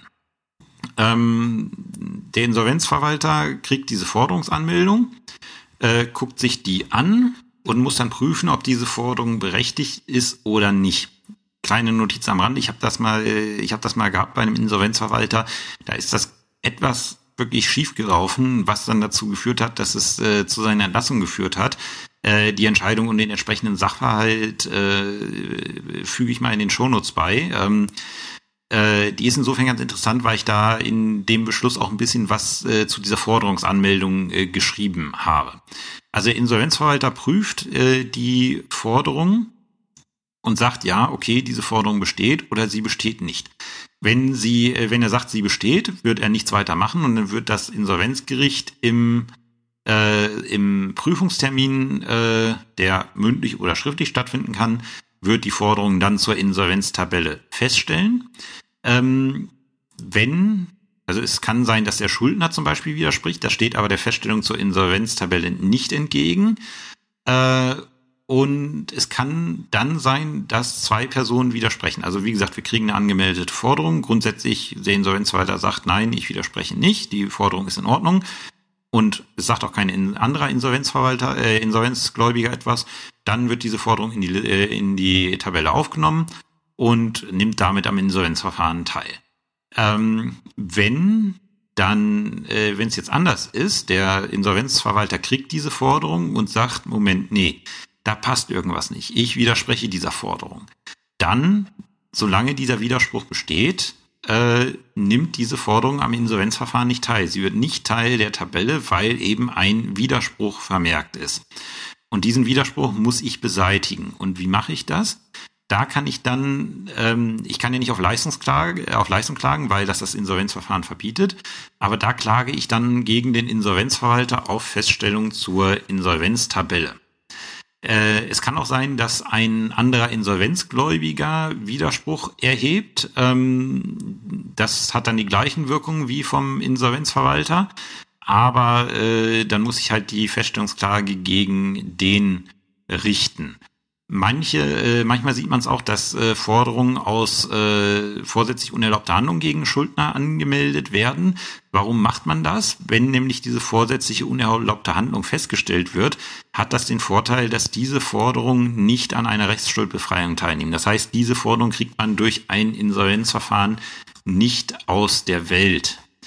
Ähm, welche Wirkung hat der äh, hat die äh, Feststellung zur Tabelle. Im Insolvenzverfahren hat sie ja die Wirkung, dass festgestellt ist, okay, diese Forderung ist berechtigt und in Höhe dieser Forderung nehme ich letztlich an der Insolvenzquote teil. Und nach 178 Absatz 3 wirkt die Eintragung in der Tabelle für die festgestellte Forderung ihrem Betrag und ihrem Rang nach wie ein rechtskräftiges Urteil gegenüber dem Insolvenzverwalter und allen Insolvenzgläubigern. Das bedeutet auch, dass ein sogenannter Tabellenauszug, wenn man ihn dann doch mal braucht, zum Beispiel ähm, stellen wir uns vor, der Schuldner ist eine natürliche Person, äh, das Insolvenzverfahren scheitert aus welchen Gründen, aber es hat eine Insolvenztabelle gegeben, dann ist diese Insolvenz, äh, dieser Tabellenauszug aus der Insolvenztabelle ist Vollstreckungstitel. Damit kann man dann nach dem Verfahren die Zwangsvollstreckung weiter betreiben, rein theoretisch.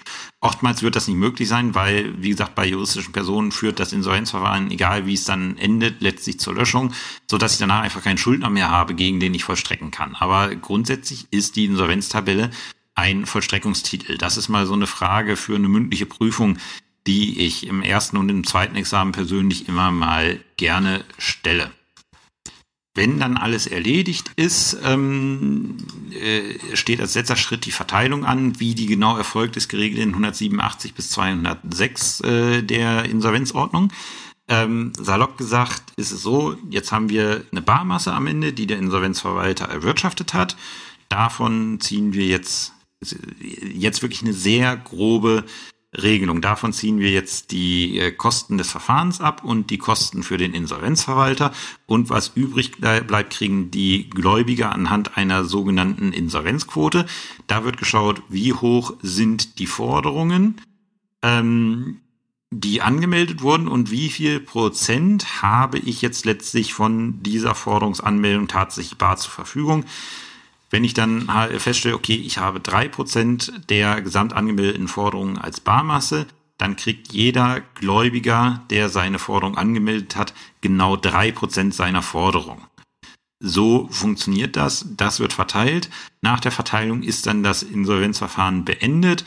Bei juristischen Personen führt das dazu, dass, ähm, äh, dass sie dann gelöscht werden und damit nicht mehr existent sind. Äh, bei natürlichen Personen führt es dann dazu, dass das Insolvenzverfahren aufgehoben wird. Und grundsätzlich kann ich dann auch weiter gegen den Schuldner vollstrecken, wenn sich nicht ein sogenanntes Restschuldbefreiungsverfahren an, äh, anschließt und das ist das, was ich jetzt als nächstes noch etwas genauer ähm, betrachten möchte. Die Restschuldbefreiung ist etwas, was der Gesetzgeber ähm, geschaffen hat, um halt diese lange Vollstreckungsmöglichkeit für titulierte Ansprüche zu, ja, nicht zu umgehen, aber um da ein gewisses Korrektiv zu schaffen. Weil ähm, wir alle wissen, titulierte Ansprüche sind 30 Jahre lang vollstreckbar was also quasi bedeutet, wenn jemand einmal verschuldet ist, hat der keine Chance mehr irgendwie an die Erde zu kommen und wird wahrscheinlich auch kein Interesse haben zu arbeiten, weil äh, er wird dann sein Leben lang mit dem pfändungsfreien Betrag leben müssen. Äh, und dann kann er sich auch sagen, gut, dann gehe ich freiwillig in die Gren äh, Grundsicherung. Um halt dem äh, Schuldner wieder ein, ähm, ja, ein wirtschaftliches Leben bieten zu können, gibt der Gesetzgeber ihm äh, die Möglichkeit äh, der Restschuldbefreiung. Ähm, die äh, ist geregelt in den 286 fortfolgende. Wichtigste Voraussetzung nach 286 INSO ist, dass wir nur natürlichen Personen die Restschuldbefreiung erteilen können. Das macht ja auch Sinn, weil, wie gesagt, juristische Personen, hatte ich gerade gesagt, die werden ne, durch, äh, die werden mit dem Insolvenzverfahren beendet. Die gibt es nach dem Insolvenzverfahren nicht mehr. Aber den Schuldner als natürliche Person, egal ob es jetzt ein äh, unternehmerischer Schuldner, der zum Beispiel als Einzelkaufmann tätig gewesen ist, oder ein Verbraucher, äh, Verbraucher ist, der wird hoffentlich nach dem Insolvenzverfahren noch leben. Und da müssen wir irgendwas mit seinen Verbindlichkeiten machen. Ähm, und das ist halt das Restschuldbefreiungsverfahren. Äh, das setzt einen Antrag nicht nur auf Eröffnung des Insolvenzverfahrens voraus, sondern äh, es setzt auch voraus, dass ein expliziter Antrag auf Erteilung der Restschuldbefreiung gestellt wird. Wie ist das jetzt, ähm, wenn die, äh, wenn ähm, aus irgendwelchen Gründen vergessen wird, das mit dem Antrag zu stellen oder bei einem Fremdantrag, dann ist es so, das Insolvenzgericht muss nach 20 Absatz 2 INSO darauf hinweisen, Achtung, du kriegst Restschuldbefreiung nur, wenn du einen Antrag hierauf stellst. Und in dem Moment, wo dieser Hinweis erteilt ist, hat der Schuldner zwei Wochen Zeit, diesen Antrag auf Restschuldbefreiung zu stellen. Macht er das nicht, kriegt er keine Restschuldbefreiung mehr. Dann läuft das Insolvenzverfahren normal durch und er steht am Ende immer noch mit den äh, mit den Schulden da. Das habe ich tatsächlich mal in der Beschwerde erlebt, dass ein Schuldner einfach partout äh, bei einem Fremdantrag keinen Eigenantrag mit Restschuldbefreiung hinterherstellen wollte. Ähm, was dazu geführt hat, äh, die Frist wurde dann irgendwann gerissen und äh, das Insolvenzverfahren war für den Schuldner reichlich sinnlos. Ähm, dieser Antrag enthält eine Erklärung des Schuldners, dass er alle seine fändbaren Forderungen aus einem Dienstverhältnis oder anderer Bezüge für sechs Jahre nach Eröffnung des Insolvenzverfahrens, das hat man mittlerweile Gott sei Dank geändert, ähm, früher waren es sieben Jahre ab, äh, ab Aufhebung des Insolvenzverfahrens. Und wenn sich das Insolvenzverfahren selber irgendwie sechs Jahre gezogen hat, dann dauerte das Ganze, bis man eine Restschuldbefreiung bekommen hat, 13 Jahre. Und da ist der Gesetzgeber aktiv geworden. Jetzt ab Verfahrenseröffnung sechs Jahre. Ähm, muss er halt seine, äh, seine ja, monatlichen Bezüge in Höhe des fändbaren Betrages an einen Treuhänder abtreten, den das Gericht bestellt und dieser Treuhänder verteilt das, was er vom Schuldner bekommt, äh, jährlich. Ähm, der Schuldner hat in dieser Zeit äh, bestimmte Obliegenheiten.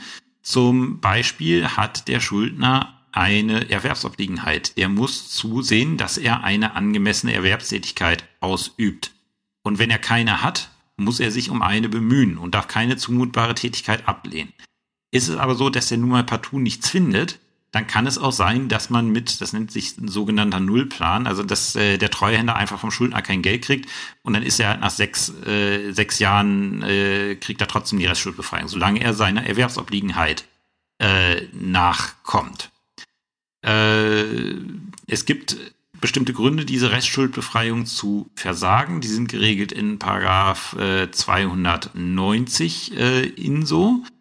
Ähm, und der häufigste Grund ist, äh, ist äh, die, wie heißt es, die äh, Restschuldbefreiung zu versagen, ist die äh, Verstoß gegen Obliegenheit nach 296 äh, ZBO. Das bedeutet, wenn der sich nicht um Arbeit bemüht oder seine anderen Obliegenheiten nach 295 äh, in so nicht, äh, nicht erfüllt, dann wird ihm die Restschuldbefreiung versagt. Noch recht jung ist die Vorschrift des Paragraphen 300 äh, Absatz 1 INSO. Das ist jetzt äh, die vorzeitige Restschuldbefreiung. Also Restschuldbefreiung kriege ich, wenn ich diese, äh, wenn ich diese Wohlverhaltensperiode, heißt das diese sechs Jahre ähm, äh, verstreichen, äh, verstreichen lassen, ohne dass ein Versagungsgrund vorliegt. Dann kriege ich die. Ich kann sie nach Satz 2 aber auch vorzeitig kriegen und da hat, äh, da hat der Gesetzgeber jetzt in Nummer 2 gerade ähm, äh, eingegriffen. Wie gesagt, das 2014 ist schon ein paar Jahre alt, aber ähm, demnach kann ich jetzt, das ist so ein Anreiz, den der Gesetzgeber geschafft hat, äh, geschaffen hat, an den Schuldner äh, zu arbeiten und möglichst viel zu tilgen. Ich kann drei Jahre nach der Abtretungsfrist äh, schon Restschuldbefreiung erlangen, wenn ich die Kosten des Verfahrens bezahlt habe und es dem Treuhänder gelungen ist, innerhalb dieses Zeitraums 35 Prozent der Forderungen zu tilgen. Ähm, und dann gibt es in 1 und 2, äh, 1 und 3 auch noch weitere Beendigungstatbestände. Da kann ich dann vorzeitig in den Genuss der Restschuldbefreiung bekommen. Wie wirkt diese Restschuldbefreiung? Paragraph 301 in so. Ähm, die wirkt erstmal gegen alle Insolvenzgläubiger, also alle, die, äh, die Insolvenzgläubiger sind. Und da ist nicht Voraussetzung, dass die Gläubiger ihre Forderung auch angemeldet haben. Es reicht, dass sie tatsächlich Insolvenzgläubiger hätten sein können, wenn sie sie angemeldet hätten. Ähm, und äh, die Restschuldbefreiung wirkt dahingehend, dass der Schuldner ein Leistungsverweigerungsrecht enthält. Er darf also sagen, aufgrund der erteilten Restschuldbefreiung verweigere ich diese Zahlung. Äh, es heißt, äh, es heißt nicht, dass, äh, also dass die Forderung als solche bleibt bestehen, aber der Schuldner kann rechtmäßig sagen, nein, ich bezahle diese Forderung nicht, weil mir ist Restschuldbefreiung erteilt worden. Zahlt er sie doch, ist das eine wirksame Verfügung und er kann es nicht zurückfordern, weil es gibt einen, Rest, äh, einen Rechtsgrund für diese Zahlung, weswegen er dann keinen 812er Anspruch Geld machen kann. Also zahlt er tatsächlich nach Erteilung der Restschuldbefreiung die, äh, Streit gegen, äh, die streitgegenständliche Forderung, hat er Pech gehabt. Dann bleibt er darauf sitzen. So zu guter Letzt jetzt neben dem regulären Insolvenzverfahren und dem Restschuldbefreiungsverfahren, was ich ein bisschen näher erörtert habe, nochmal kurz im Überblick. Sonstige Insolvenzverfahren. Äh, das eine ist das Insolvenzplanverfahren. Ähm, da setzt sich quasi der Schuldner oder auch die Gläubiger setzen sich zusammen und arbeiten einen Insolvenzplan aus, den man auch teilweise gegen den Willen bestimmter Schuldner durchsetzen, äh, bestimmter Gläubiger durchsetzen kann. Ähm, und der abweichende Regelungen vom äh, normalen Verteilungsverfahren regelt. Ähm, ist geregelt in den Paragraphen 217 bis 269 äh, äh, Z, äh, jetzt sage ich schon ZPO INSO.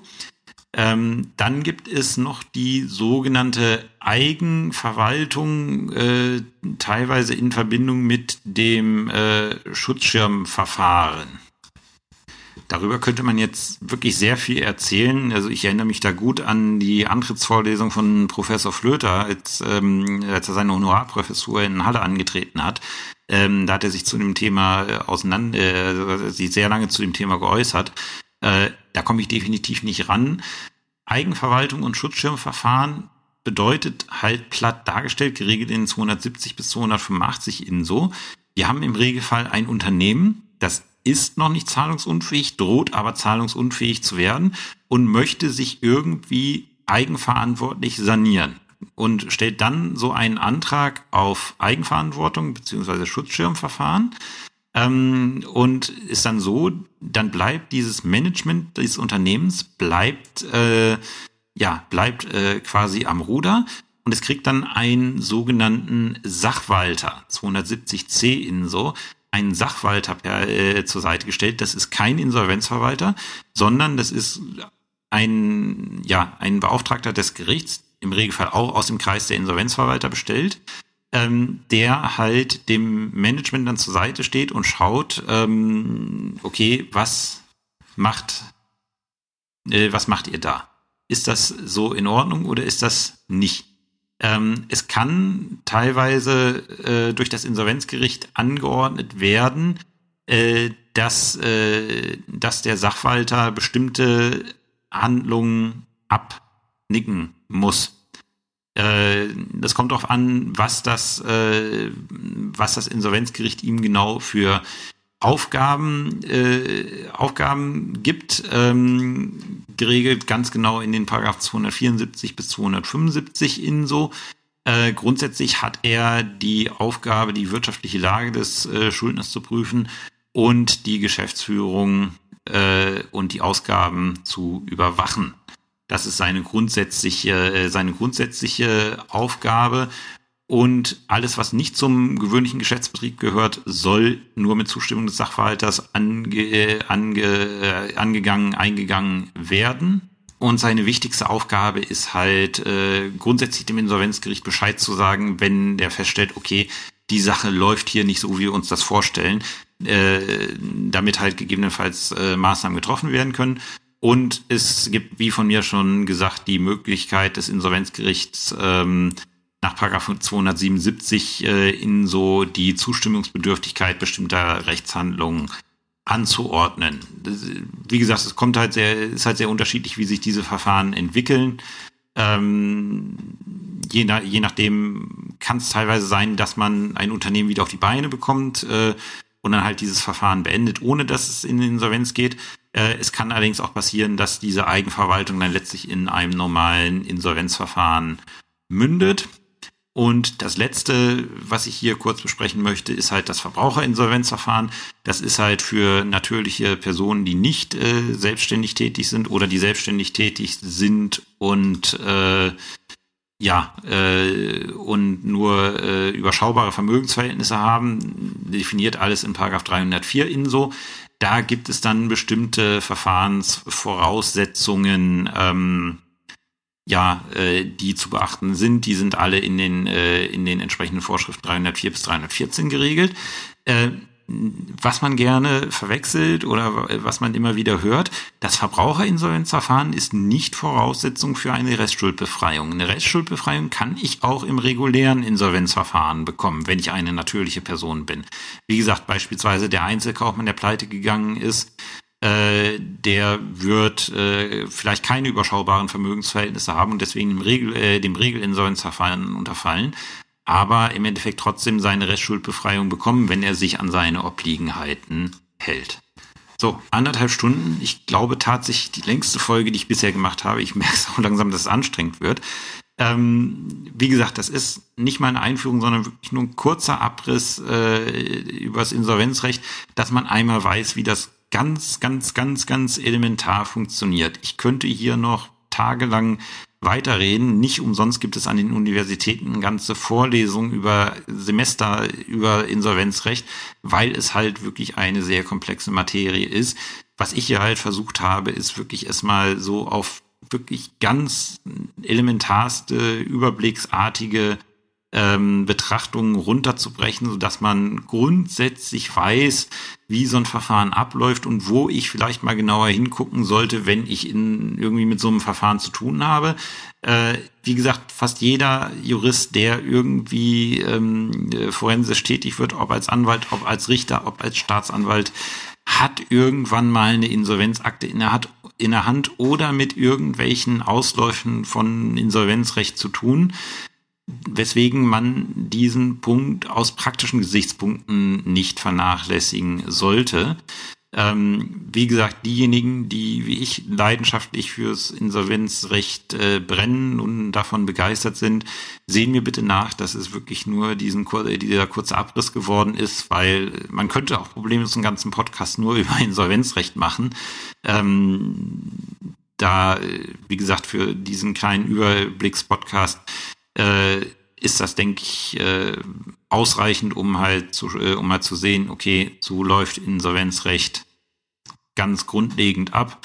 Und wer jetzt Blut geleckt hat und äh, weiter ähm, äh, und gerne weitere äh, Sachen über das Insolvenzrecht äh, verfahren möchte, äh, erfahren möchte, äh, der schaut einfach mal in die Show Notes und sieht, äh, sieht sich das sehr ausführliche und gute Skript von Frau Wilke an ähm, und kann dann schon mal mehr dazu erfahren und vielleicht äh, reit, äh, führt es ja bei dem einen oder anderen dazu, dass er vielleicht seine berufliche Zukunft auch im Insolvenzrecht sieht. So, das wäre es für die Woche gewesen. Ähm, als Thema für den Podcast, das wird aber vielleicht noch einen Moment auf sich warten lassen, aber ich plane gerade eine Folge zur ja, zum VW-Dieselskandal, weil der ist ja jetzt vom BGH entschieden worden und mittlerweile liegt auch das äh, schriftliche Urteil vom BGH vor, was wohl dazu führt, dass sich äh, die Verfahren jetzt für die Praxis langsam dem Ende entgegenneigen. Aber ich denke, wenn ich, ich habe die Entscheidung bisher nur überflogen, ich habe sie noch nicht konkret aufgearbeitet. Ich denke aber, das Ding wird noch äh, in der einen oder anderen Gestalt mal prüfungsrelevant werden. Und deswegen würde ich dem gerne eine, äh, eine Folge ähm, widmen hier auf dem Podcast. Äh, ich muss mal schauen, ob ich da unseren Kollegen aus Magdeburg dran kriege, äh, kriege der die Sonderzuständigkeit für VW-Verfahren hatte. Ähm, das wäre sicherlich sehr gewinnbringend, weil der hat jetzt, ich glaube, zwei Jahre, äh, zwei Jahre war er der einzige am Landgericht Magdeburg, der sich mit diesen VW-Verfahren auseinandergesetzt hat. Dementsprechend kennt er sich da auch gut aus. Ähm, er hat zwar eine andere Ansicht als der BGH vertreten, aber ist ja auch gerade aus prüfungstechnischer Sicht äh, schön, wenn man hier wen drauf hat, äh, wenn, man, wenn man jemanden dabei hat, der halt die andere Ansicht äh, vertritt, weil ähm, man kann in Sachen VW sicherlich sehr viel vertreten, was sich auch daran gezeigt hat, dass die Gerichte alle sehr unterschiedlich entschieden haben, was äh, diese Ansprüche angeht. Ähm, da ist ja teilweise von kompletter Klageabweisung bis äh, Klagestattgabe, aber unter Vorteilsanrechnung bis Klagestattgabe ohne Vorteilsanrechnung ist ja alles entschieden worden. Und um da halt die verschiedenen Positionen äh, mal zu verdeutlichen, ähm, muss ich mal schauen, dass ich den Kollegen dazu äh, kriege, äh, sich vielleicht hier auch im Podcast äh, einzulassen. Ähm, es könnte jedenfalls aus meiner Sicht sehr interessant werden. Ähm, bis ich das dann organisiert habe, gibt's in der, geht's in der nächsten Folge eine äh, ein bisschen um das Rechtsmittelrecht, namentlich um die sofortige Beschwerde und um eine kurze Einführung in das Berufungsrecht. Bis dahin habt eine schöne Woche und bis zum nächsten Mal. Tschüss.